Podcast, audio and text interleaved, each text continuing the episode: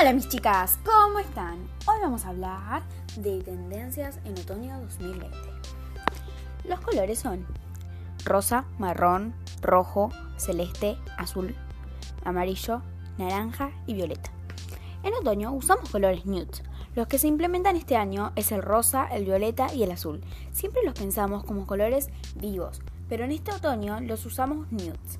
Además de los colores, una de las texturas son la lana, el encaje y metemos el animal print.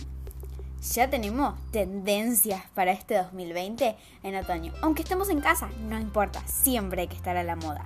Y nos vemos en un próximo episodio donde hablamos de moda.